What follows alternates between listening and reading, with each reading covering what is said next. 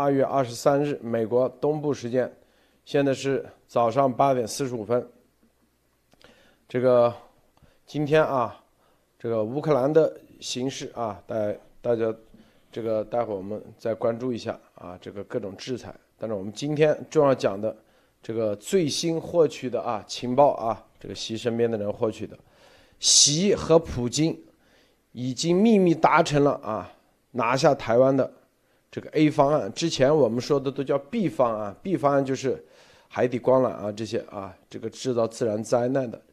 因为那 A 方案一直属于保密阶段啊，绝对保密啊，提都没提过啊。现在这个 A 方案已经出来了，行动代号也已经出来了啊。具体的中共方面谁在部署这个人名字啊？待会我们也说出来。台湾方面啊，谁在内应的这些人名也已经出来了啊。这个具体是啥？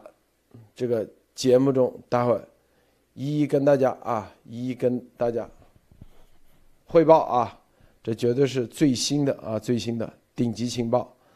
说完这个啊，就是到底啊，看看能不能阻止，那就看啊台台湾老百姓老百姓啊的这个反应啊。首先让这个莫博士分享一下其他相关资讯啊，莫博士好。呃，陆德先生好，艾丽女士好。这两天俄乌局势非常的这个紧张，而且持续加剧。乌克兰已经宣布实施紧急状态啊，持续三十天。而且我乌克兰也没有讨论其他问题，只是认为说除了这个呃两个涅兹顿涅斯克和卢卡斯克地区以外，所有领土的紧急状态。可见现在的战争是一触即发啊。除了这里面。我相信中共国现在做的很多的事情，让周边的国家啊非常的紧张。我们曾经说过，日本跟韩国必然入局啊，现在日本已经入局了啊，日本在这个大使馆上面已经开始对中共发呃这个提出了这个严重的抗议和交涉，因为中共当局曾经拘留啊日本的大使馆的工作人员啊。现在这个事情就是这个以间谍罪，那么日本其实现在是明确的站在了中共的一边，中共也很清楚，想以此为来要挟，但是我觉得这个目的中共是很难达到，而且韩国现在也在改变政策，韩国现在主要反对党这个总统候选人尹锡悦，尹锡悦最高的顾问表示说，他的政策很明显。即将竞选总统后，扩大萨德导弹系统的计划，而且重设与中共的关系啊，即使遭遇中共国的经济报复，而这个这一行为和这个行动仍然将扩大。可见现在朝鲜啊，已经有至少有一大党派明确的要站在美国一边啊，中共国在这个地区的这个，呃，叫做打法跟这个想法很难嗯奏效。啊，最后一个就是立陶宛跟波兰总统共同访问乌克兰，而且非常强硬的支持乌克兰，说你们的战斗就是我们的战斗，一直到战争结束啊！我觉得这是什么？北约的里面第一批人也和和欧盟的第一批已经站出来了。我相信欧盟和北约的这种战争的这个联盟性很快会展现出来。好的，路德，今天分享到这里。艾丽女士分享一下。好，我接着博博呃莫博士说的这个继续啊，就是北约这边站出来，有人站出来，但是在这个世界，在特别是在联合国里边，在讨论了这件事以后，也更多的国家发声啊，呃，我我当然我们看有盟国，也有轴心国的人站出来了啊，谁是站在轴心国这一边的？我们看一看各个国家的外交部的发言就已经能看得很清楚啊。首先，联合国秘书长他说。他个人，他的发言人啊，呃，古特雷斯认为俄罗斯的决定不符合联合国宪章，侵犯乌克兰主权啊，这是联合国秘书长。那叙利亚就支持俄罗斯的决定，并将与他们合作啊，这是原话。土耳其，呃，在这个时候看土耳其他的表态，就就呃就明显感觉是不支持俄罗斯啊。他说俄罗斯的行动明确的侵犯了乌克兰的。政治团结、主权和领土完整啊，说明土耳其在这一次的这个动作中没有和这个，呃俄罗斯站在一起。那伊朗当然，伊朗很明显，外交部敦促克制，然后指责北约，主要是美国的干涉和挑衅的行动导致该地区的局势复杂化。当然，叙利亚，呃，这个也是站出来啊，叙利亚也是明第一时间站出来支持俄罗斯。所以我们看到叙利亚、伊朗、中国啊，中国的这个外交部的发言。其实是非常的耐人寻味的啊，就是说，呃，这个明确的说到，就是在今天的外交的外交部的社评里边，就是说说的很清楚。不得不说，乌克兰问题演变至今是令人十分遗憾的。然后说，美国对俄罗斯持续高强度的挤压，最终逼得俄罗斯断然如此方式采取实现自己的安全诉求。大家看一看啊，路德说这个要要。迟早要发言啊，就是没憋住啊，憋了一天，也就憋了一天的时间，大半天时间啊，接下来这现在就憋不住了。外交部的社评已经明确指出，这个俄罗斯的事件是由于美国挤压它造成的。美国挤压很多国家，那很多国家都去造反吗？都去侵犯别人吗？那肯定是不对的啊。然后呢，他这个讲到的，呃，讲到的这个发音呢，明显感觉到这个社评已经开始要朝着维护乌克呃俄罗斯的方向去去说了啊。呃，这个是这条消这个新闻跟大家分享一下啊，就是各自在站队。然后呢，另外呢，这个我们还要看到，嗯，就是今天的美国的呃一个众议员，嗯，他已经提出了一个法案，我觉得这个很值得注意。就是说，事实上，制裁中共、制裁他的高官，就这么多高官，制裁他们和家属是非常有效的，包括制裁习啊。他一个呃，共和党的联邦众议员叫做哈特兹勒，就是哈特哈兹勒，哈这个名字啊，就是呃联呃众议员提出了一个新法案。他的法案就是中国共产党官员家人进入美国高等教育系统深造啊。事实上，他就讲专门提到了习的女儿习明泽，说在哈佛大学读完本科以后呢，还在读研究生，就不应该给这些人这样的机会来破坏我们的国家。讲到了这个里边，特别是说到呃要制止哪些人的法案要制裁的对象，大家听一下啊，就是中共总书记、政治局常委。中共中央政治局成员、中央军委委员、中央纪检委委员，这些人和他的家属啊，指这一些人配偶、子女、父母、兄弟姐妹或者孙子辈的。全部都要包含在里面，所以我觉得这是一个非常的这个呃直指中央了。这个动作就是不是特指像香港那个，还是只是香港谁立法在制裁谁，人大常委会的某些人，而这个就是全面制裁。所以我觉得这是一个很积极的一个动向。好的，就分享这些，路德。这个啊，这个现在的局势啊，乌克兰的这个两个地方啊，这个普京宣布承认。承认独立以后啊，已经部队已经进驻啊，以维和的名义，但是呢，普京还留了一手，啊，他说，昨天啊是俄罗斯的叫做相当于美国的这个，呃，这个这个退伍兵人日啊，他发表演讲也讲话了，说威胁要解除乌克兰的武装啊，说啊。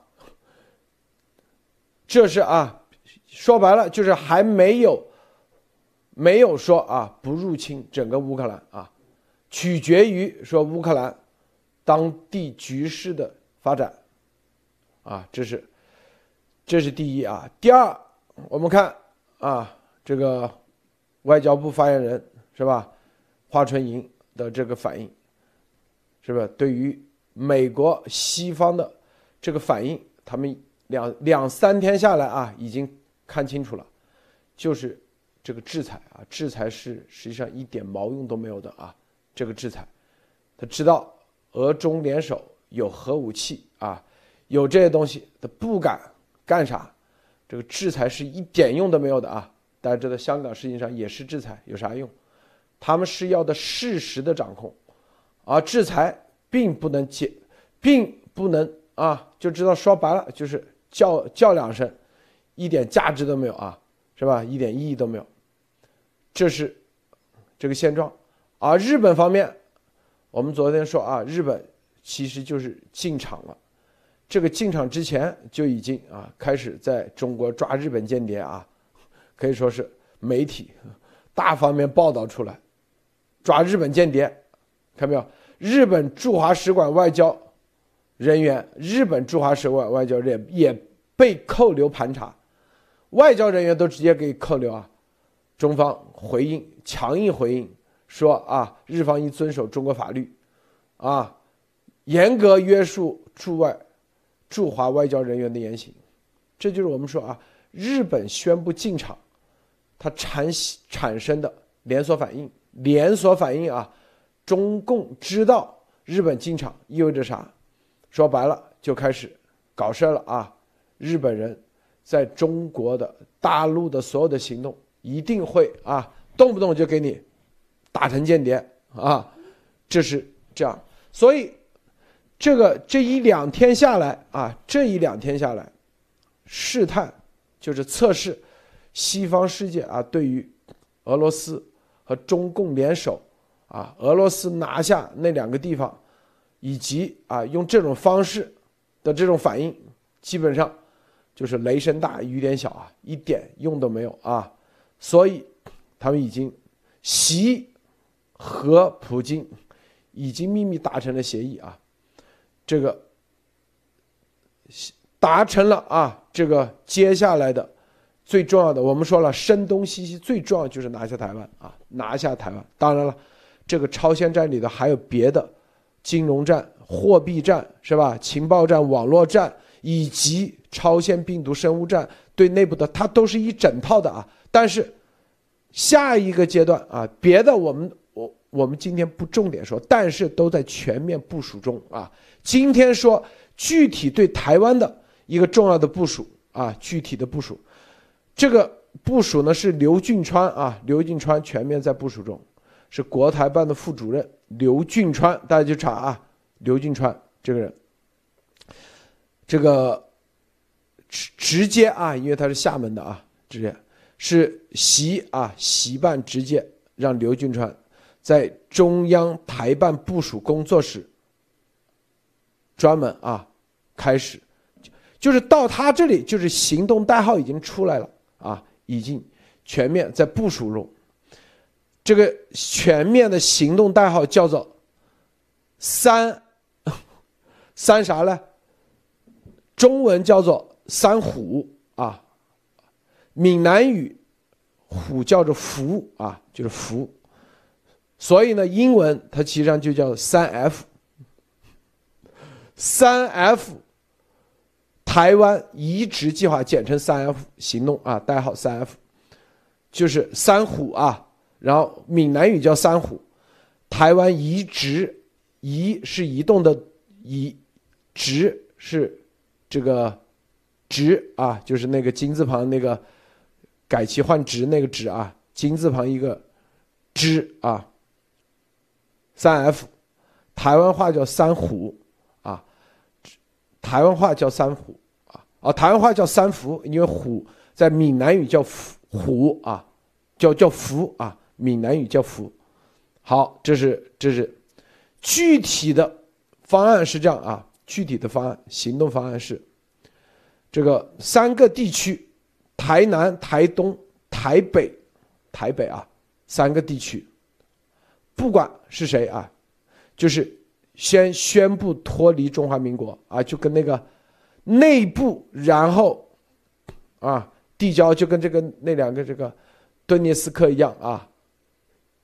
要加入中华人民共和国的这个请愿书，请愿书叫做民意请愿书啊，民意请愿书，民意请愿书，听到没有？民意请愿书里面重要的一个人就是洪秀柱，因为洪秀柱是国民党，但是他已经退出，他已经不是国民党主席啊。你看这两天还会见了新党主席吴成敏啊，看到没有？汪洋会见了洪秀柱，就是民意，他不代表两党啊。说白了，啊，是因为国民党的话，他自己说自己是中华民国，中华民国，所以你让这国民党主动承认加入中华民人民共和国，他不会。但是啊，他会啥？就是他从另外一方面来配合啊，大配合。先宣布脱离中华民国，这过程中，国民党政府会出文稿说，这是地方宣布独立，是台独，啊，这个国民党坚决不允许台独，就搅浑水嘛，脚嘛，在这里头是吧？你这，这民进党也会跟进啊，宣布台，这你是独立，是不是？然后呢，民意代表，民意代表啊，是吧？说。就跟这个那两个地方顿涅斯克、顿涅斯克、卢甘斯克也是一样的啊，一个是亲俄派，一个是亲乌派，最终是一个民意代表站出来的时候，我们要我既不是亲俄，也不，但是我要独立，我没说啊，是吧？然后这个独立了，然后两边都不愿意，是吧？然后最后最后啊，就是宣布你独立。是不是成为独立的行政区？然后呢，让谁让中华人民共和国成立？就是他将计就计，或者是加入啊？具体成独立还是加入的话，他可以，他可以根据形势来变。第一时间啊，俄罗斯他就会承认，然后。由于啊，这种中共就派东海舰队和航母进入台湾海峡以及台东的太平洋海域维和啊，也是维和啊，就跟这打法一模一样，就是里面里面什么啊，就是就是很多人说这个台湾国民党政府啊，说是台独是咋回事？宣布脱离中华民国。这不一定是，绝对不是国，不一定是国民党的人，也不一定是民进党的人啊。就说白了，就中共内部，就是进一步啊，说这三个区域宣布脱离台湾，要独立，是吧？哎，然后国民党就可以说，这不就是国民党说，你不能独立，那内部不就是搅浑水吗？搅的就跟这个卢甘斯克、顿涅斯克一样。啊，就里面就混乱嘛，混乱才可以叫维和嘛，是吧？啊，里面不就大打出手，相互之间啊。台南是民进党对大本营说的太对，我就很神奇怪，我说为什么是台南民进？他就说这就是中共这一招厉害的地方，为啥？因为台湾就民进党的有些底层的被中共搞定。他就是让这些出来搅浑水的，就是搅到乱，国民党也也加入进去，说你不能台独，你不能独立，哎，是吧？这不就是乱吗？然后说你这个民进党在这，就是互相乱打，然后最后突然出来一个民意代表，民意代表啊，我既不是民进党的，也不是国民党的，啊，在里面。做啥？就是说，我这个你们太乱了，你们两党都那个是吧？啊，就乱中取胜，就跟这个样，递交请愿书啊，请，就跟这个，这个俄罗斯一模一样啊。乌克顿涅斯克、卢甘斯克的民意代表啊，然后递交民愿请愿书，然后给这个啊，我们宣布是吧？我们受不了了。然后让俄罗斯第一时间承认，俄罗斯，是吧？就是一旦承认，你看这个中共就留了一手嘛。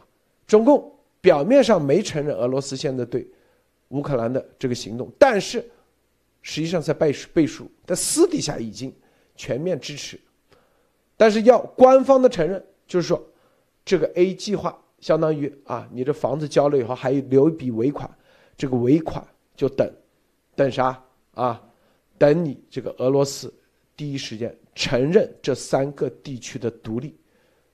哎，这个独立这是在国际上它都有，它就是国际法啊。这个是你没法那个，这叫民意啊，是吧？你到时候美国能驻军吗？进不来。别人由于是民意说要求中华人民共和国派军队进来维稳。俄罗斯，然后在联合国支持，这一套打法，这就是现在的 A 方案啊。现在 A 方案，那咱们曝光了以后，啊，就看岛内怎么应对。如果说应对成功，可能在 A 方案之上还有 AA 方案，还有 AAA 方案的这种变化，咱们回头根据情况再来再说啊。但是我到现在来看啊，这一招够狠够毒啊，够厉害，够厉害。里应外合，对，就是你从法律的就外交的法律的角度来讲，就国际社会是无法派兵干涉的，无法干涉。这个莫博士，我先说到这，您怎么看？如果路德先生说的这个方案的话，属于我觉得属于套中套，就不光是这个里应外合，而且是双重里应外合。首先，他打的是什么？他把台独的这张牌让他给他吹大啊，打推起来，让台独首先在民进党和国民党之间造成问这个问题，然后两党必然要发生，两党发生就会出现两种情况，一个是以要维护中华民国啊，一个是要维护台湾权利，这时候中共就在打这个牌。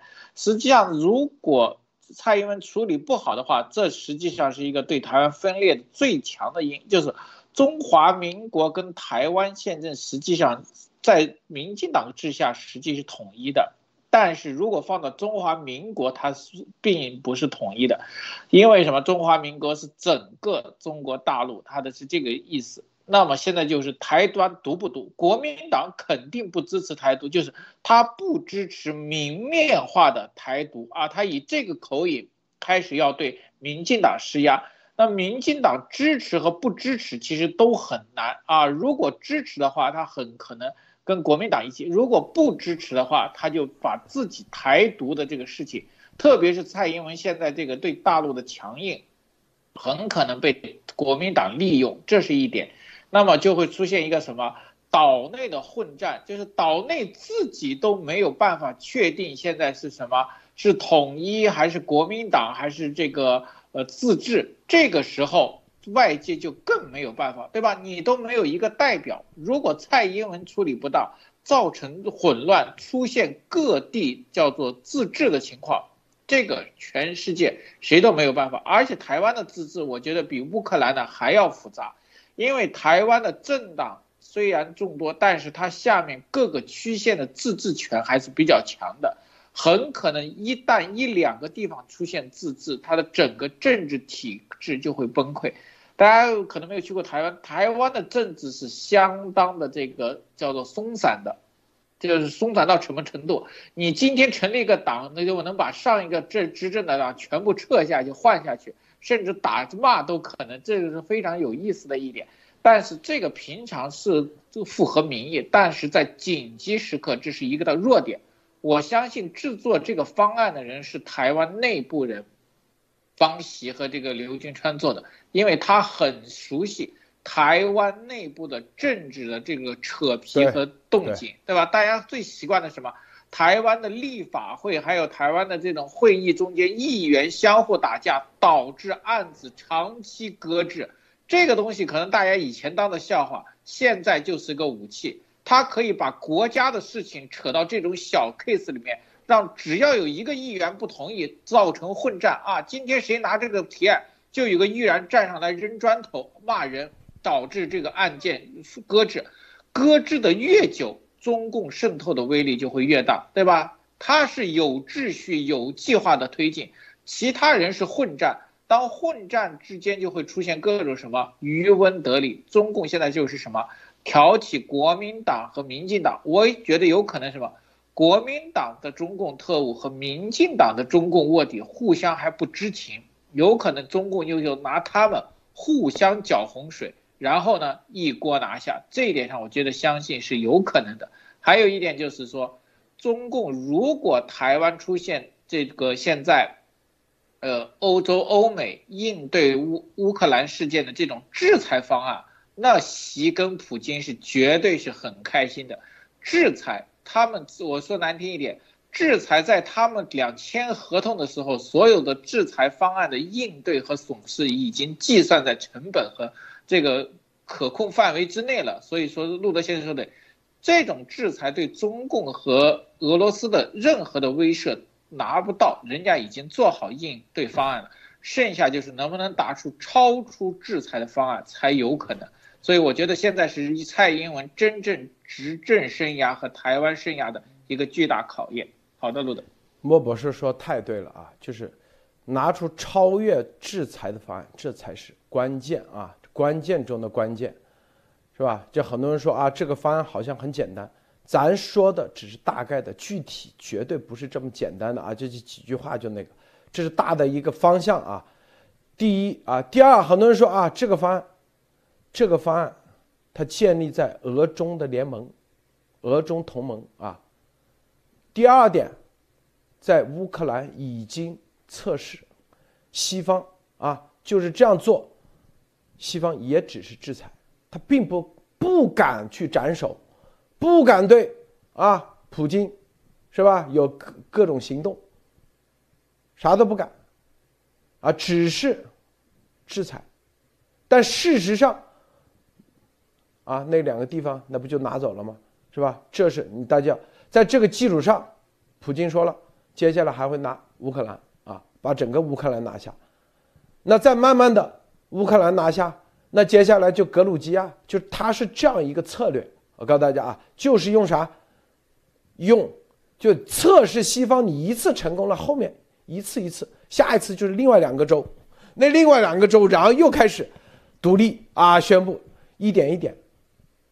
嗯核心的大家知道啊，这是一个法律上的事情，就是在乌克兰的事情上，西方啊没办法，没办法，那同样的移植到台湾一样的没办法，就这个意思，啊，他就是啊，你任何事情你出师得有名，这是第一，说白了，世界都看得很清楚，啊。这那两个地方就是俄罗斯在挑，然后再搞事，把事搞起来以后，然后宣布独立，然后再进去，这叫做蚕食方案。对，明明知道你中俄之间，中共就是背后全面支持，那也没办法。关键是没办法，没办法，他就有很多招，绝对不是咱说的这简简单单的。他啥办法？就今天不行，明天 A。啊，左不行，右也可以。然后更重要的，啊，你只要没办法，他就可以通过这方式一点一点一点，啊，他跟你耗一点点，是不是？所以说啊，所以说，现在这个形势和之前是不一样的。我告诉大家啊，台湾之前中中共啊，对于台湾有着贼心，没着贼胆啊，不。第二点啊，这个刚才爱丽丝处说啊，咋不支持中华民国光复大陆？说太对了，就是得主攻、主动进攻，这是关键啊！主动进攻，这是第一。第二，我们今天说的这是啥？嗯，中共可以用这种方式那个，那美国难道不可以反过来，是吧？你呃，你乌克兰，你这样，那美国。那为啥不先先行一步，直接宣布台湾是啥啥啥？是不是？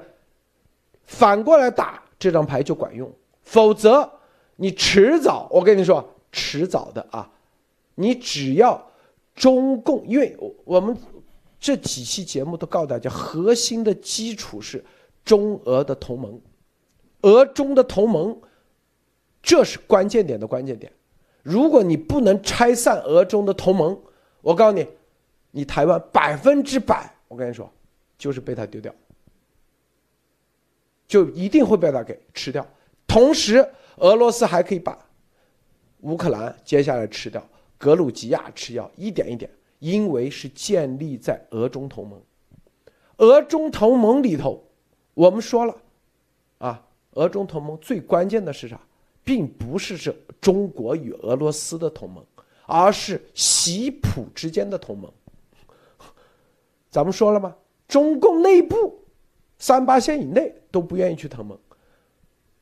昨天看了啊，就连俄罗斯内部除了普京以外，因为普京也想做普大帝啊，俄罗斯内部很多议员啊，包括他也不想去啊做这个事和，所以俄中的同盟实际上就是建立在他们两个人之间的同盟。这就是我为什么说一战要把这一战的概念给大家。第一次世界大战比方，第一次世界大战实际上不是整个俄罗斯国家想跟想去打仗，也不是整个德国，是只是威廉皇帝以及沙皇啊之他们想那个，沙皇一退位，不就立马就退出战争吗？威廉皇帝一被颠覆，不就立马就退出战争吗？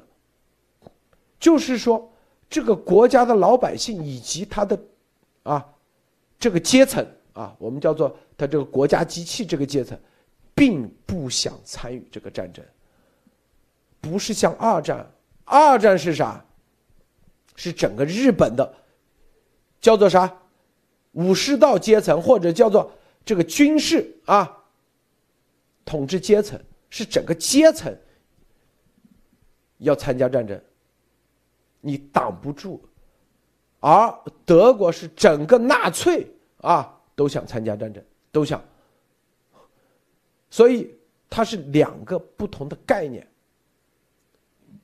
所以说啊，这个啥普西普之间的同盟，这是最关键的。如果没有这个同盟，中共根本习给他一万个胆，他也不敢实行这个 A 方案。因为就算世界一方，如果俄罗斯不承认，他就在国际社会孤立。他一旦孤立，就他那点核武器，不分分钟收拾他，是吧？所以，我告诉大家，咱们今天是习普达成的，啊，所以你这个整个逻辑一定要清楚啊，一定要大家清楚，这个方案解题，而不是说。啊，怎么避免台湾那个？台湾，我跟你说，只要他们这个同盟是像啊建立起来铁铁的话，他拿下台湾是迟早事，就跟那个啊拿下乌克兰，核心的是啥？习普之间啊这个同盟有一方断，有另外一方断，啊，不管谁，我说要么普京结束，要么习结束。这就是说，你如果只是制裁，没用，就这意思，啊，就核心，这就是我要表达最解题怎么解，就在这里啊。这个艾丽女士，对，我觉得这个刚才路德说的就是他这个同盟的脆弱性啊，就是两个人的野心绑在一起了。然后都是集权啊分子，或者是说都是集权的狂热分子啊，应该讲。那么这个他的这个脆弱的点，就是在是两个人的意志，特别是刚才路德讲到，其实俄罗斯本身，我相信美国有更多的情报，就是了解到俄罗斯内部的议会啊，在这一次同意出兵来到。俄罗斯外部啊，出兵到俄罗斯外部来进行干预这个两个地区的维稳维和，所谓的维和，其实他这一一通一通的这个骚操作，其实从二零一四年开始，乌东的两个三个地方应该叫啊，这个整个的顿巴斯地区，整个这个地区的这个人都是他反插过来的，然后慢慢培养，培养完了就跟现在培养刚才路德讲到的这个。台北、台东和台南的这个做法是非常相似的，然后培养自己的势力，然后占据用钱来把它呃挑起民意，然后占据主力势力，然后去获得所谓的民意，这个是西方民主社会最无法打的一个漏洞，这就是民主制度的一个呃，应跟这个集权制度在较量的过程中它的一个弱项啊，应该讲它的这个行动的快速和集权，确实在这个问题上，我觉得是打到关键点了。这是，呃，这是一个我是一个很关键的一个操作。但是刚才路德讲到的解题的方法，我觉得除了除了他的这个，其实这两天你听到台湾的国防部长已经今天在讲了，就是说乌东的这件事情已经引起台湾的极大重视，相信他也有情报，就是说到底武统是以武逼和，是怎么来统台湾？他们已经，我相信台湾是有很多这个。在讨论啊，已经在说这件事情，我，这个大家都意识到这个问题和台湾之间的这个紧密的关系，呃，所以我觉得这是应该提起来的一个神经。但是另外还有一个一个，我我刚才看到留言区有人就说啊，广东独立，还有一种进攻方法。既然你能够进攻乌克兰，当然我觉得民主社会国家是不能够不愿意从原则上是去干涉一个集权国家的一个体制。只要你的民意同意你去集权，那就是你的老百姓决定的。但是你的老百姓到底有没有选你决定，这个又是无法知道的。这就是一个这是一个悖论。所以集权国家说我的民意都是铁板一块，就要选我，那你怎么知道他不选他呢？其实昨天的这个俄罗斯的外交部长在听到呃这个呃普京在发言的时候，他他自己在接受采访的时候说他都在发抖。哦，就是说，事实上有多少人真正支持普京？这个我相信有情报是应该有有反应的，这是一个。另外就是说，俄罗斯、苏联经历过一次这样的，经历过那样的集权时代，好容易走向民主，再走向集权，到底里边有多少人不愿意跟着他走？那么能不能以主动出击的方式去俄罗斯内部的省独立呢？这个当然这是我的一个开脑洞。就像中国一样，你去保卫台湾，不如你去。中大陆有多少这个省？但是这个到底能中共的统治是不是铁板一块？就是完全是没有办法有人站出来说，我民意代表我这个省的民意，或我这个区域我这个县的民意，我要独立。我就是很少的，我就三十万人，我要独立。他能不能做到呢？能不能得到国际社会的支持？其实这也是一种反击啊。当然，你你自己控制不住自己国内人民的时候，我觉得这就是他在。对外行动中最大的挫败，就是他自己周围的人小圈子和整个国家内部的大圈子。如果有人能够以这种方式去去去，呃，去逼他的话，可能也是他放弃方案的一种一种做一种主动出击吧。路德，这个啊，这个有个网友说啊，路德意思就是赶紧搞死一个，不管搞谁先都行。其实啊，这有一个另外有个观观众说啊，这个。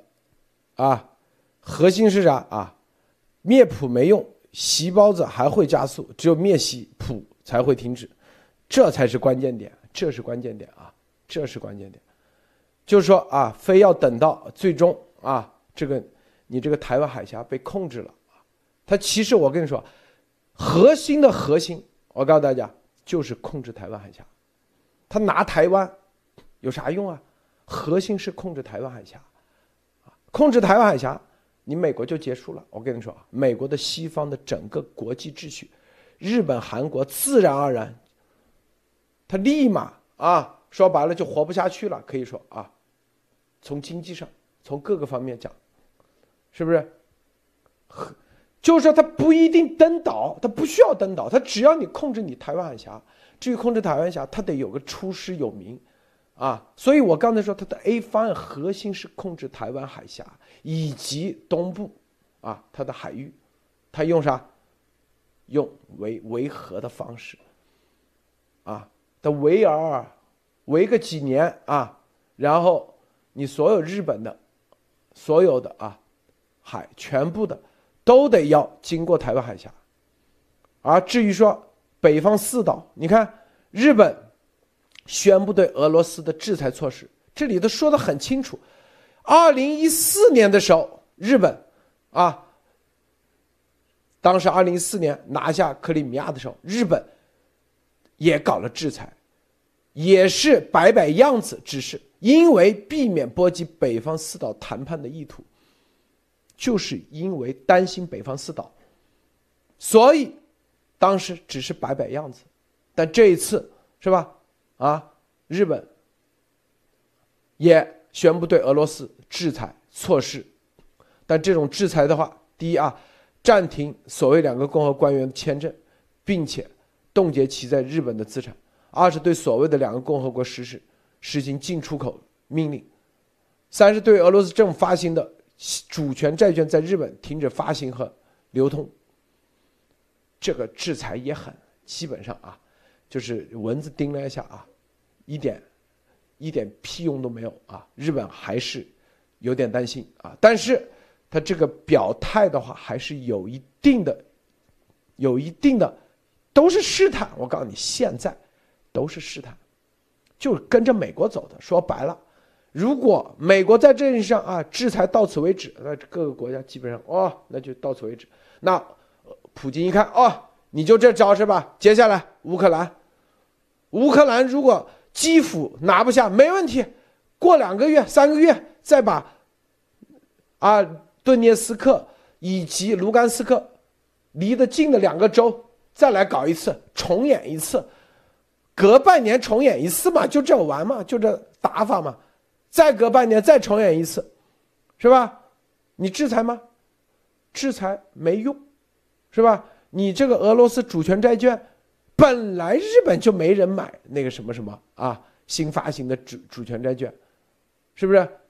那主权债券有日本人会买俄罗斯的吗？说白了，它本身这个债券就是垃圾债券，国际市场都没人买的，只有美国的主权债券才有人买。为啥？它是一个资产。有价值，俄罗斯主权债券哪一天说不定跌成 跌成负的都有可能。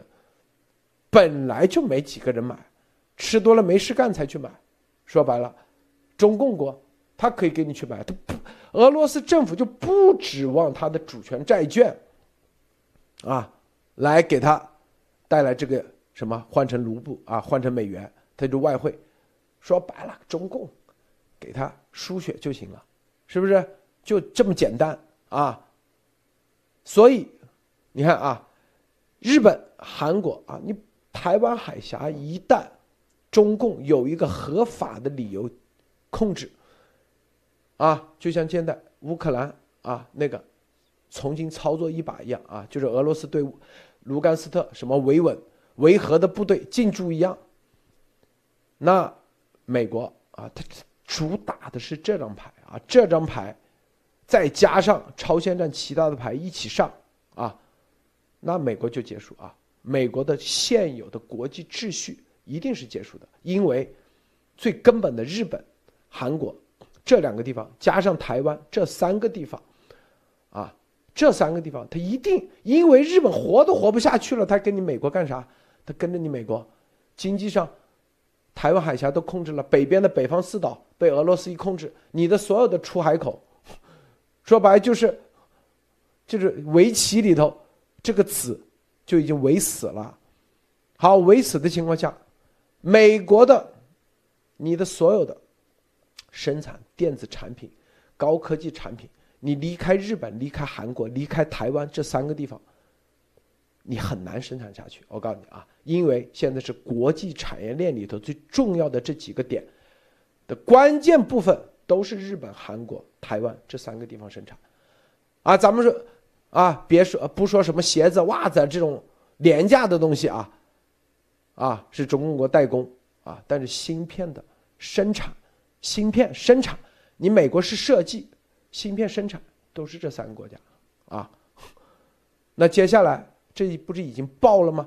说荷兰的光光端光刻机，啊，由于啊禁止向中国出口，所以荷兰的光刻机生意不好啊，生意很差，知道吗？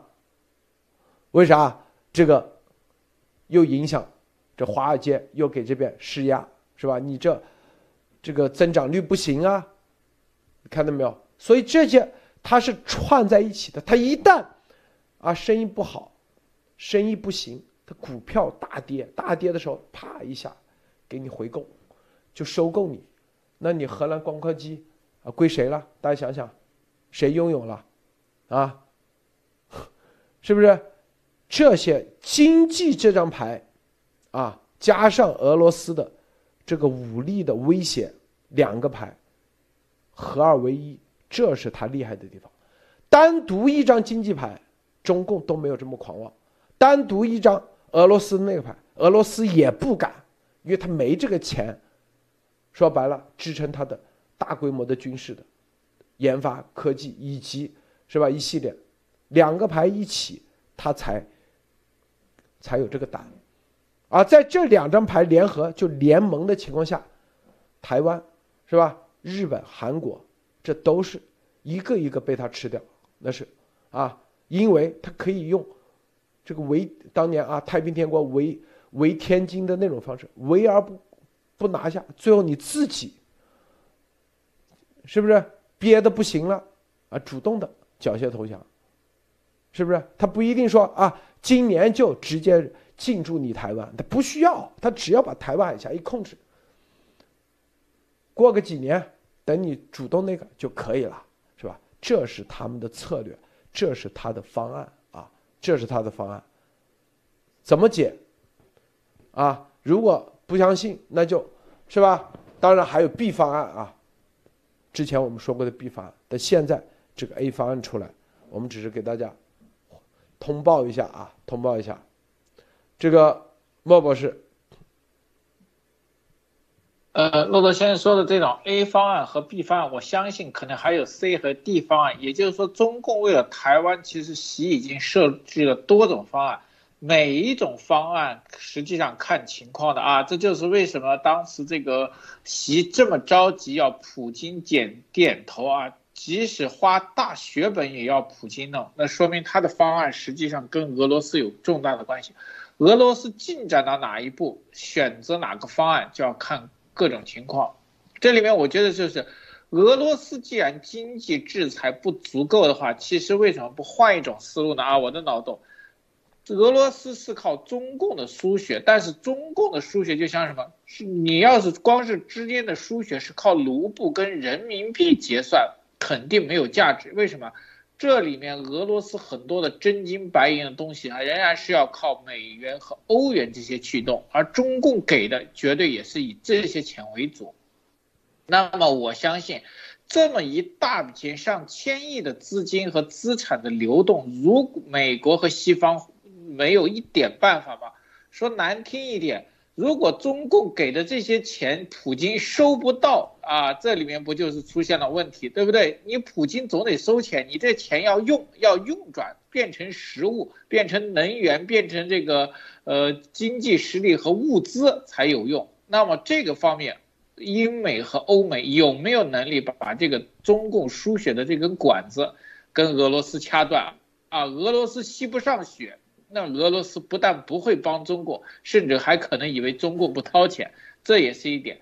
还有，我觉得就是对中共现在的打击应该是更落在实处，这样对俄罗斯其实打击更有用。就是说难听一点，让习和中共无法啊给普京足够的输血能力，我觉得他这个联盟就变得会很脆弱。你只要让中共跟俄罗斯的这个输血管不断掉。这两个国家一定会是越接近越紧，越接越猛，对吧？中共一定会把这个俄罗斯撑到底啊，这一点呀也是。那俄罗斯也会强撑中共，因为它的经济制裁完全是要靠中共了。那么我觉得这个欧美有没有办法把中俄之间，特别就是习普之间的这个契约和这个资金的输入打断？我觉得这是一个超限战的打法。好的，路的。这里啊，这个你看，这个叫做美国的经济学人，这个啊是这样说的：说普京啊，无论输赢了面子，输了里子，经济学人不论有无入侵乌克兰，普京都输了。他的意思什么意思啊？我先说说他这个怎么说的啊，然后我们再来说他，就是他是说说啊，普京啊这样做法是吧，让西方、北约。这个很紧张，紧张的结果就是，这个北约更加团结。本来北约都是以是属于啊，只是一个一个形象工程啊，因为当时主要是针对前苏联的嘛，是吧？北约的资金啊，各方面也比较少，越来越少了啊，因为就没必要。很多人觉得，好，现在让北约更加紧密，然后是瑞士、芬兰啊这些国家本来没加入北约的也。由于啊这种蛮横，选择加入北约，这是第一啊。然后俄罗斯啊在西方啊这个整个的经济啊他是这样分析的，他只看到了一面啊，说在西欧西方玩不下去了啊，说白了就彻底宣布自己就是流氓。但是我们说啊，因为他说啊，对俄罗斯出口啊对欧盟出口占俄罗斯出口总额百分之二十七，中国却只有百分之十四。那对欧盟的出口如果出不了的话，我想说，俄罗斯普京没这么傻，他是所有都算好账的。欧盟出口不了，他一定啊，就是往中国这边出口，就是你得把它这个吃掉，是吧？出口到欧盟的百分之二十七，就得转向中共国，是不是？啊？他的意思说啊，就是俄罗斯在西欧这个整个的圈子里头，彻底玩残了。但是普京他不至一定不会让自己，啊，因为那两个小地方，说白了根本不值他百分就是出口到那个北溪二号。说白了，这个价值就是两个小芝麻，啊，北溪二号一年给他赚的钱比那个两个地方多多少倍？他为啥要这样做？他如果这个账算都算不清楚，他能？做普大低吗，他一定是有人把这个账给他算清楚了，是不是？你普北溪二号说吧，一年多少钱？五百亿美金，是不是？多少年？十年五千亿，行，你这所有的出口，我这给你吃了，它是有底，并且我加倍，啊，我比你还翻倍，同样的流，同样的流量，我给你多一点五倍，够不够？再不够，再给你加，他有这个。他才敢这样做的，因为那两个小地方，根本这个账一算，是不是就相当于啊，这个以前这个这个像这个古惑仔一样啊？你是本来是你是这个铜锣湾的，然后突然说新建那里加起来一年收保护费还不如你铜锣湾啊一条街的，你为了你会为了这条街，然后啊为了那两个小。新建那两个小地方，把你这个街给扔掉吗？你一定不会，一定是有别的原因。所以我宁愿把新建拿下，我宁愿铜锣湾这一条街的保护费都不收，我也要把新建拿下。原来是啊，要跟中共，中共告诉了你帮我拿下新建，虽然你在江湖里头啊，铜锣湾的会被别人啊给拿走，没事，新建，共产党让你去帮你支持你去拿新建。这里有更大的利益，为啥？我回头把广东省给你，行不行？够不够？一算，哇，广东省比那个铜锣湾一条街啊，这个赚的更多。光这个广州市一一个地方的地产都比那高，他就无所谓啊。面上一笔账，底下那笔账比这更大，是吧？所以啊，还包括什么金融制裁啊等等。普京一算，我跟你这个金融制裁有啥吗？是不是？啊，算不了啥。所以，所以啊，这个《经济学人》啊，是吧？《经济学人》就是，就是说啊，呃，普京输了，说白了就是给，给这个西方啊，现在说白了就是找面子下的意思。说你看我们制裁赢了吧？但是，绝对普京没这么傻，没这么。啊，你都看得出来他输了，那他还玩啥呀？啊，是不是？还说啊，俄罗斯恐恐丢经济前景，逼走精英分子。啊，你大家去看啊，最近有个什么片子叫什么安娜的那个人，那就讲俄罗斯的那个人是俄罗斯的，俄罗斯人在美国在西方都被妖魔化啥了，你知道吗？怎么妖魔化？那里头就讲嘛，他们移民到德国。德国人看到俄罗斯人在学校里上学，啊，被歧视，然后在底下干啥都被歧视，说俄罗斯人是吧？不是黑帮出身，就是什么前苏联的，啊，这黑金啊，要么就是啊这个间谍。但是到中共国，就是这些精英啊，本身在西方，基本上啊都很难融融进去，他根本不在乎这些俄罗斯的那些。这就是为啥前苏联的这些工程师啊，到中共国啊，当啥，当爷样是吧？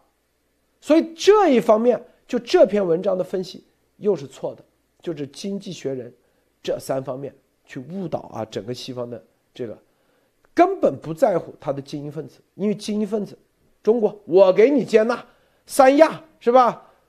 享受着三亚的阳光，东北。你看，青岛现在叫俄罗斯什么什么产业园，让所有人开始小学生学俄语了，是不是？让你在青岛这么好的地方，是吧？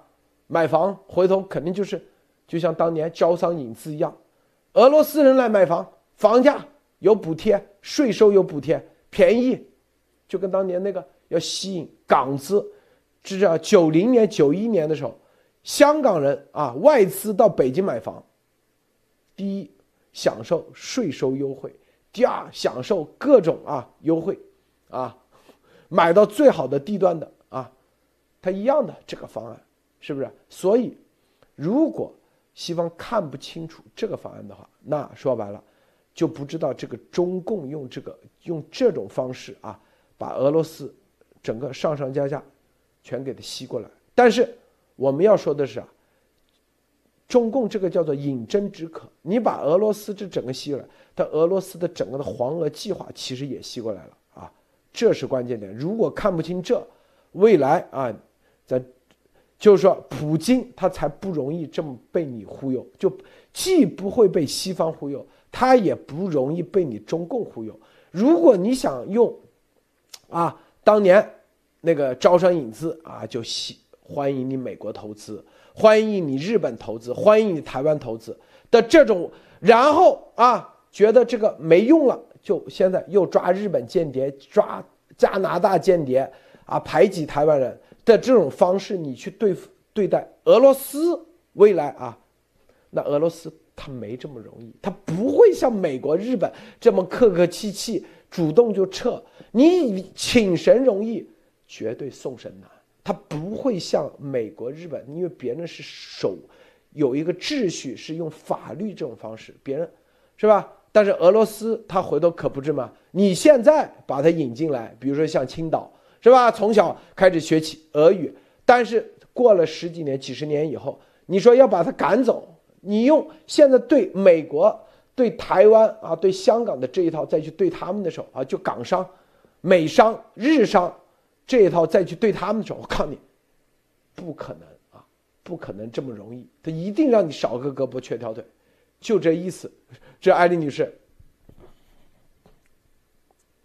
是啊，这请神容易送神难，我也是想说这句话啊，就是真的你要把俄罗斯请进来，呃，我我想说，刚才有很多人，包括莫博士也说说想办法这个断了中共的给俄罗斯的血，我想说其实没那么容易，他做这个动作，中俄之间联手，其实对俄罗斯的制裁和对中共的制裁已经是呃围堵，是很多好几好几年了，中国一直在做这个准备，包括交易俄。卢布和人民币的交易直接兑换，他走“一带一路”的所有的国家，七十几个国家，一百多个国家了，就是所有在推进的都是人民币和。当地货币的所谓的本币兑换啊，就是就是要绕开你的美元系统结算系统。他做这个也不是一年两年，都十多年在推进这个事情。不管他做的好还不好，但是他已经在实施了，而且他实施人民币贷款、人民币结算啊，都是在各个国家跟很多银行做的。他跟俄罗斯能够走到今天，能够嗯开通两条油气管道，然后要把自己的大码头。租借给俄呃俄罗斯，用它来出口它的油气，它能走到今天，它就有有的是办法来进行结算金融来支持来支付，哪怕是通过这个黑黑地下的这种呃这个呃什么电子货币啊，就是这个加密货币。通过各种方法，这种黑市的这个方法都能结算，所以这个通道的这个准备啊，一定它是先走的。所以我觉得在这一点上，就像路德讲的这个，说只有咱们中国人更多的人意识到这个问题，更多的情报放出来，更多人去就是掌握在各个环节的人去去去做这些行动啊，才能够这个对，特别是对习本身啊，大家知道这个。最关键的、最脆弱的就是他个人人身这个肉身啊，这个这个的危险，其实是对于他来讲是最脆弱的。当然，我在我想还想多说几句啊，就是现在的这个，如果真的把俄罗斯引进，大家知道引进一个制式，引进一个标准，俄式标准。大家我们可能在早些年的六十年代的，大家看看所有的大学是吧，都是 H 型的。H 型的建筑都是俄罗斯引进的，全部的房子的盖法都是这个大学多少个学院里面都是俄式建筑，然后俄式标准、俄的制式，它的这个计算方法，所有的标准都用的俄式的。到后来进了八十年代，慢慢引入美式的呃，没有引入英式的是吧？所以引入美式才才走到今天。那如果他从语言开始、教育开始、知识，因为他要在这儿做军军事码头，是不是要从军事军方的这些重要的潜水和这个军方、这个海军、空军都要用俄的制式呢？这个就糟糕了。这一旦形成这个制式，你的要涉及的都是制造工厂，多少个加工厂都要。改这个制式，一旦形成这个标准和施工方案，这就很难再改。习惯一定养，一旦养成就一执行就是几十年。所以我们看为什么法国的殖民地都讲法语啊，他就已经习惯了，他没办法改了。英国的殖民地他一直都是用英式的标准，他一直用英式的这个法律。你现在再改变它，你根本没法改了。从一建国的第一天开始，你选定了这个，那么你后来，除非你这个国家的这个政权被推翻，你可能都要用这一套标准。所以今天引入俄式的，这是一个非常危险的一个动作，就看上去好像很不经意，但是事实上这种伤害是非常深远的啊。这个我觉得是很很重要的。另外就是说，呃，讲到这个制裁啊，就是大是西西方刚才路德讲的这篇文章。认为认为呃很多人都会认为说这个俄罗斯靠西方这个这个这一次北约和美国联合啊欧盟一块儿制裁一定能把它给制裁住，但是我觉得就是说。这个孰有孰道？他能够，我也非常同意路德说的，就是他能够做这个动作。你别拿北溪二号吓唬我，我北溪二号不跟你，德国马上就说德，因为北溪二号直接进德国，德说马上我不接通你，对吧？我不买你的天然气。他说你爱买不买，我那边买家都已经排着队了。为什么？通过中共国那这个引进，现在已经早就进了国内了，然后接到一个码头，我把这个码头租借给你。我就把大连港租借给你，我这个港就给你用，我就可以成堆成堆的俄罗斯天然气、石油的买家就在大连港上船，就没问题。对，所以一点不耽误俄罗斯卖货。大家想一想，这是多可怕！它不仅不耽误俄罗斯卖货，它还能加大了。我还不跟你欧洲人谈了，别跟我谈了，我你不是制裁我技术吗？我全部转向东方。这个时候，他在推动他的这个标准和他的技术，往从从中国作为一个二级跳板。来向整个的东亚或者其他的这个“一带一路”的国家来进行输出，一点不耽误，绕一个弯儿，他完全可以这个用这种白手套公司在中国注册一大堆，全部用你政府来给我做背书，结果这买卖还可能做得更大。没了你的制裁，我绕一个弯儿换上中国的牌子，或者换上香港的牌子，我卖得更好，一点不耽误你这个制裁啊！你去制裁你的，我这根本就没被制裁，所以就是说这个制裁方案是打不到他的痛处。就是说，只有对集权国这些集权头子们对他们个人下手，我觉得这个是要找到一个合好的合法的方案啊，这也是比较快。路德说太对了啊，就是说呃，就普京说白了，你西边不用，啊，我到东边去，是吧？管道没建好，没问题，用船运，是吧？接下来广州都会用，青岛，啊，三亚都会用，一船一船。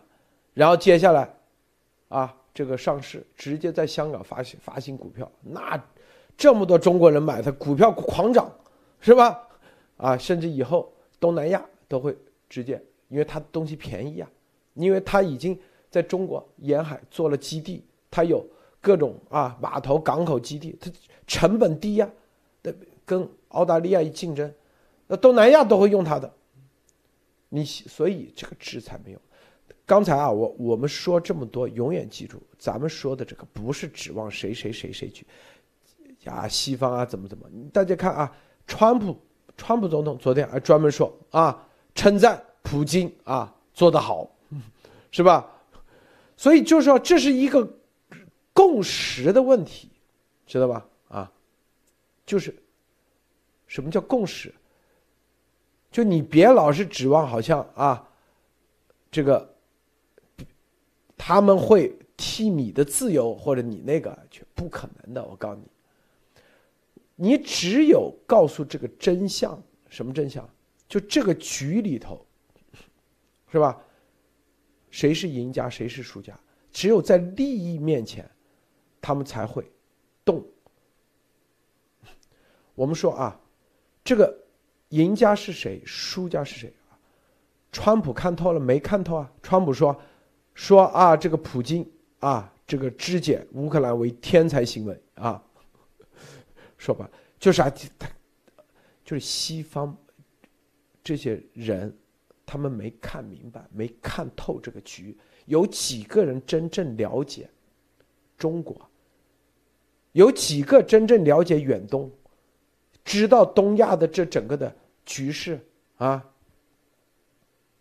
我那天啊，见一个是吧？这个日本出身，美国人，拿日本护照啊，是吧？当时跟着就是在父母就是麦克阿瑟，当时啊，在这个啊日本二战以后，一起啊规划啊不叫规划，就是制定这个日本的这个方案，他给。他是东亚国家啊，这个就是这个我们说到柬埔寨嘛，说到柬埔寨这里头，说柬埔寨啊，当时美国一撤军，立马回归到啊，是吧？红色高棉，是不是人吃人？四年时间死了三百万。美国在的时候，他们一个个抱怨啊，美国统治我们怎么怎么啊，要独立，独立完以后。他进入那个状态很恐怖，缅甸也是一样。英国一撤，英国在的时候，缅甸成亚洲最富的国家，啊，缅甸一走又那个，这是啥？啊，就是英国一走，缅甸到现在还是这样，就是就这里，就我这句话就说他让人很震惊啊！当时他说这话。他是给美国的报告这样写的，啊，我们说啊，日本很那个，他说如果，啊，他说他当时那话让我很震惊啊，就很震惊，说啊，这个日本今天之所以啊这么那个，主要就是因为有五万六千多的驻日美军在那里。他说，如果美军一撤，日本很快就回归到啊。当时让我很震惊，确实，啊，我觉得好像，所以就就是告诉大家，就是西方真正了解东亚的很少，少之又少，少之又少，所以就他们的这种做法很正常，很正常啊，他这种做法，所以我们就更加凸显咱们要传递啊真相，告诉他们，让他们知道啊，这个啊。这种东方啊，亚洲文化、亚洲的这种操作方式，接下来会怎么样？一定超越他们的想象力，因为他们永远想象不到哦，还有原来还有这些路啊，原来还有这种玩法，是吧？啊，我想说的是这意思。这个很多人说啊难啊，arrow 不说难啊。这两天我看了一个。电影你们去看，叫做《小男孩》啊，二零一五年拍的，二零一五一六吧，一六年好像，美国的一个电影。这个小男孩，是吧？他父亲，啊，参加二战被日本人给俘虏了。小男孩，他天天，他特别喜欢他父亲，就一定要想，怎么样才能让他父亲回来？然后呢？有一次啊，一个耍耍魔术的，他很小嘛，个子不高，他父亲两米多，他长得个子很矮，长到八岁的时候还是跟别人三岁一样这么高，所以别人叫他小男孩 （little boy）。然后一次做魔术表演的时候，那魔术师就跟他说：“你用你的意念可以把这个瓶子移动。”他就当真，他一直，但魔术嘛，然后啪一下真移动了。他对这个事，他觉得自己有这个超能力，深信不疑，深信不疑。然后有一次见了神父，神父跟他说啊，他说，如果你哪一天你能把对面那个山移动的话，你的父亲就可以回来，战争就结束了，你的父亲就意思说战争不可能结束，是不是？你别想了，你父亲就回不来了，就这意思啊。很艰难，很艰难，因为当时二战那个情况，估计打多久都不知道。世界大战乱成这样，这个小男孩，他说：“我怎么样才能做到移动这个山？”他说：“给你列个清单。”列个清单，什么清单呢？一二三四五，你必须得做到。当时呢，啊，这个岛他在所在，他是美国人啊，所在这个区正好有个日本人，他们就很恨这个日本人，很恨这个日本人。那个那个神父就给他教父啊，就给他清单说，你跟这个日本人成为朋友，啊，第一步先做到这个，让他和你成为朋友，说白就消除你心中的仇恨啊，然后才有可能。后来啊，过了很久，他就成为朋友了啊，成为朋友了。他说：“我可是不是可以移动？” 然后有一天，然后啊，他就他自我啊，他就说很小嘛，小孩知道吧？小孩，他就对着那个山啊移，然后用意念来移动。正好他在那个的时候，突然发生地震，知道吧？因为他属于应该属于夏威岛、夏威夷海那个地方啊，经常有地震。啊，这个地动山摇，地都开裂了，旁边的人都觉得这傻子啊，你怎么可能移动山？但是就在那瞬间发生了地震，所有人都觉得哇，你这小男孩太厉害了，居然，你的，你的毅力感动了这个上天。地震了，所有人都觉得，第一是鼓励，第二是被那种精神给震撼到了。第二天开始。这小男孩，天天对着大海，啊，就是说白了，天天对着大海用意念，我要停止这场战争，让我的父亲回来。每一天，每一天，每一天，每一天，旁边人所有的人都在围观。刚开始，再也没人嘲笑他了，就觉得哇，你小男孩太厉害了，真的是啊，圣经里有一山的经文，对，说就把所有的这个。村子里所有的人都觉得你小男孩一定能做到，因为你那天已经把山都移动了，总有一天你能做到。在一九后来突然有一天，告诉他战争结束了，啊，你的你的这个意念起作用了，为啥？因为原子弹扔的那个原子弹就叫做小男孩，你的父亲很快就回来了，所有人都感动。这个里面大家看明白没有？这就是啊。咱们每一个人怎么处理这种方？这我觉得啊，这我你每一天日拱一次，你只要去做，总有一天那个。但是核心的是啥？核心的是啥？就是他刚刚说啊，你这个和日本人交朋友，这个是这里头的关键。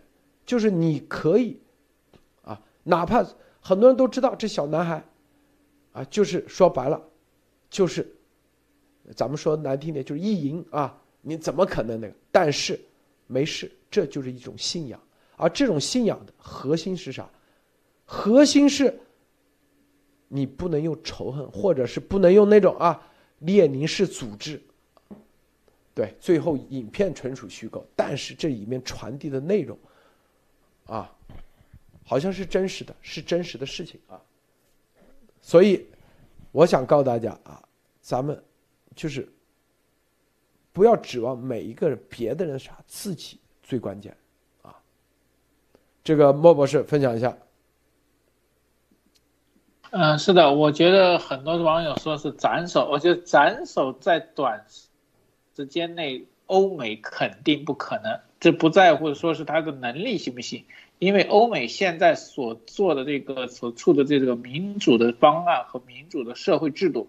他们不可能完成这个事情，那么还有一种可能就是，我觉得路德先生就是说，那么这两个国家虽然是集权，实际上这两种方案，俄乌之战还有中共对台湾的战，实际上是两个集权领导人的个人夙愿更加强烈。那么有没有可能这两个国家再次产生自己的革命啊？彻底的把自己把这两个领导人推翻？回到一个真正的就是说多人或重新革命的方案啊，这我觉得也是有可能改变现在局面的一种方式，因为这里面知道，因为邪恶的方式如果在推进过程中得到了放纵和绥靖的话，它的邪恶会增长的，这个是没有办法，这个就像是现在呃非常类似于二战时期的整个欧洲弥漫的这个绥靖政策，北约跟美国。更倾向于和平瓦解和外交谈判来解决。道理很简单，付出的代价低，自己的政治生涯有保障，所面临的政治风险低，这是没有办法的，这是政客的天然本性。他需要在自己的政治生涯中以最优化的方案和最好的方案获取最大的政治利益。而战争的这种不确定性和发动战争和引起战争的各种方面，对他们的职业生涯都是巨大的冒险。没有愿意，这也就是形成了。我觉得同意现在说是，欧盟以及亚洲国家还有美国，实际上对中俄联盟实际上采取了这个伴随性啊，就是说制裁是制裁，但是没有对其根本打击。我觉得这里面根本打击就是说，要么就是联手全面的啊，从经济、贸易各个方面，甚至军事、通信都制裁，但是没有这一点，很我觉得现在也很难完成这一点。那么就是有没有希望在真正的特性就是超限战的情况下，完成对中俄啊这种领导这种体制的这种打击？我觉得这是非常重要的。啊，好的，我说到这里，艾丽女士最后有什么分享？嗯，我觉得这个呃呃，我路德有要说吗？路德对，莫博士刚才说太对了，其实就是啊，咱们说这么多，就是靠自己去改变啊，这是关键。那个小男孩是吧？他啥都付出了，他就哎就相信自己。这里面就说啊，很多人老是指望这指望那什么啊，给你去那个，我就告诉他，你看。别人不可能啊，就乌克兰都那样了，他也不可能，是吧？派军队啊，跟俄罗斯干一架，打个世界大战，我早就说过是绝对不可能的啊！不干仗，哪怕制裁都没用。不管怎么样制裁，我告诉你，因为俄中是一起的。我还说了，告诉大家，一战的结束是啥？是真正的德国的内部的革命以及。虽然沙俄这个革命啊，最后是失败的，但是也结束了一战，啊，这是关键。第三点，我们告诉大家就是啥？美英之所以它成为啊发达国家稳定，就是它没有革命。它为啥没革命？因为它这个体系，它的自我内部的权力的更迭，它永远很稳定。它是用民意的方式。而这两个国家，俄中，它的内部它不是真正的民意的表达，不是民意的表达，意思是他们在这里，并不代表中国人愿意跟俄罗斯这个国家，或者是俄罗斯愿意就是跟西方开干，也不代表中国人就是愿意跟西方开干，所以它不是真正的民意表达。第四点。不是民意的表达，他必输。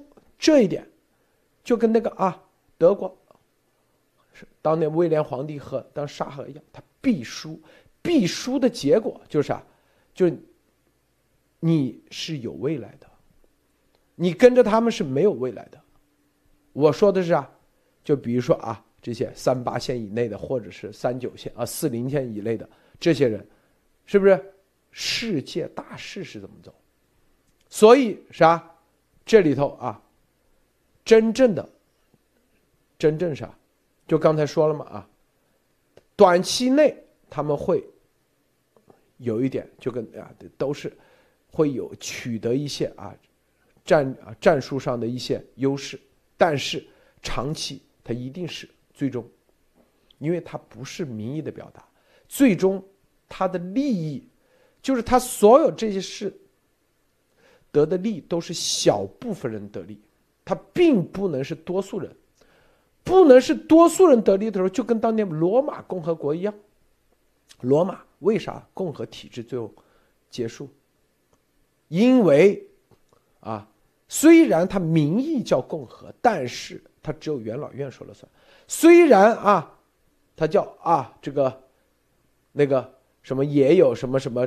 现什么什么层，类似于现在这个议会一样，但是由于它不断的扩张，人口都几千万，但是真正能表达民意的只有他罗马城里的那些人，加起来可能两百万表达，剩下的人都被代表了，所以他必然必然垮台，就是暂时的这些人可以用过通过军力啊武力方式啊控制一下，但是由于不是大多数人的啊民意，对少数人的共和，大多数人的帝制。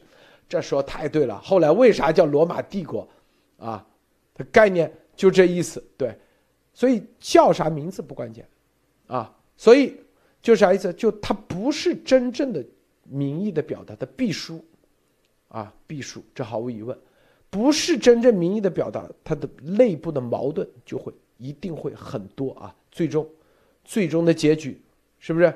啊，又是黄俄计划，又是啊这方面。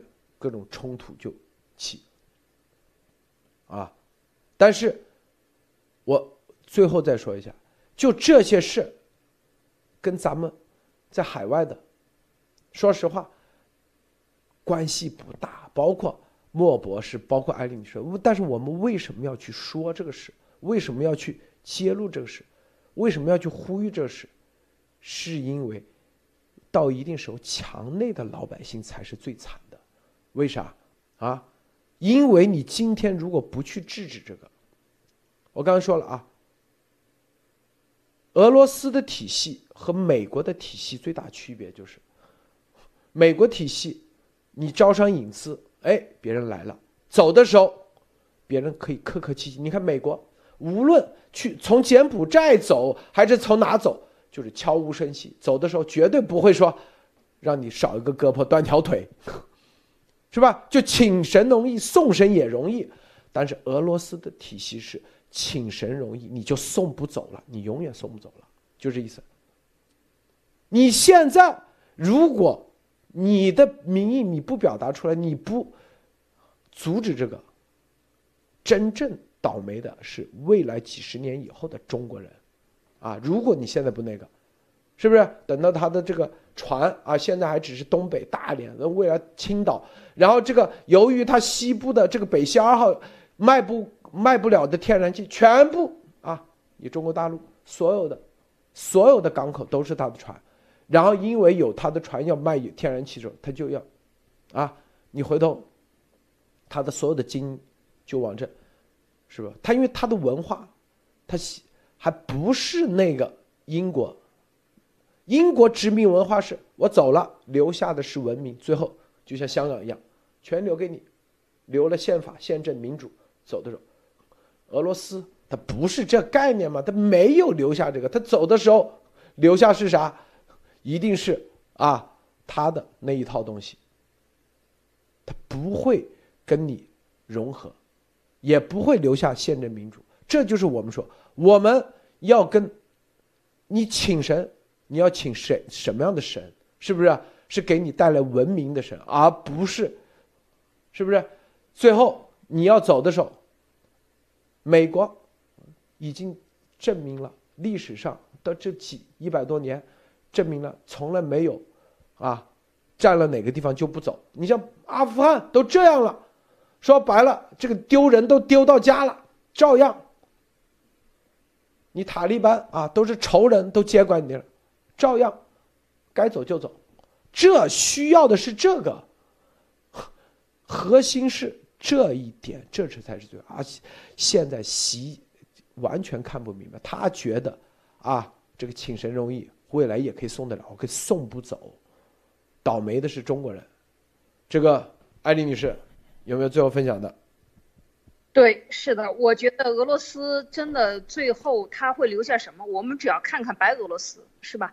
看一看西，我看看这个这些集权的，我们前两天说的这个哈萨克斯坦，是吧？都是这这或虽然独立出去了，但是他还是一个独裁的体制，他维持的还是一个总统，大家都高呼万岁的一个总统，只要大家都说一个声音，都在高呼万岁，这就是不对劲儿的嘛。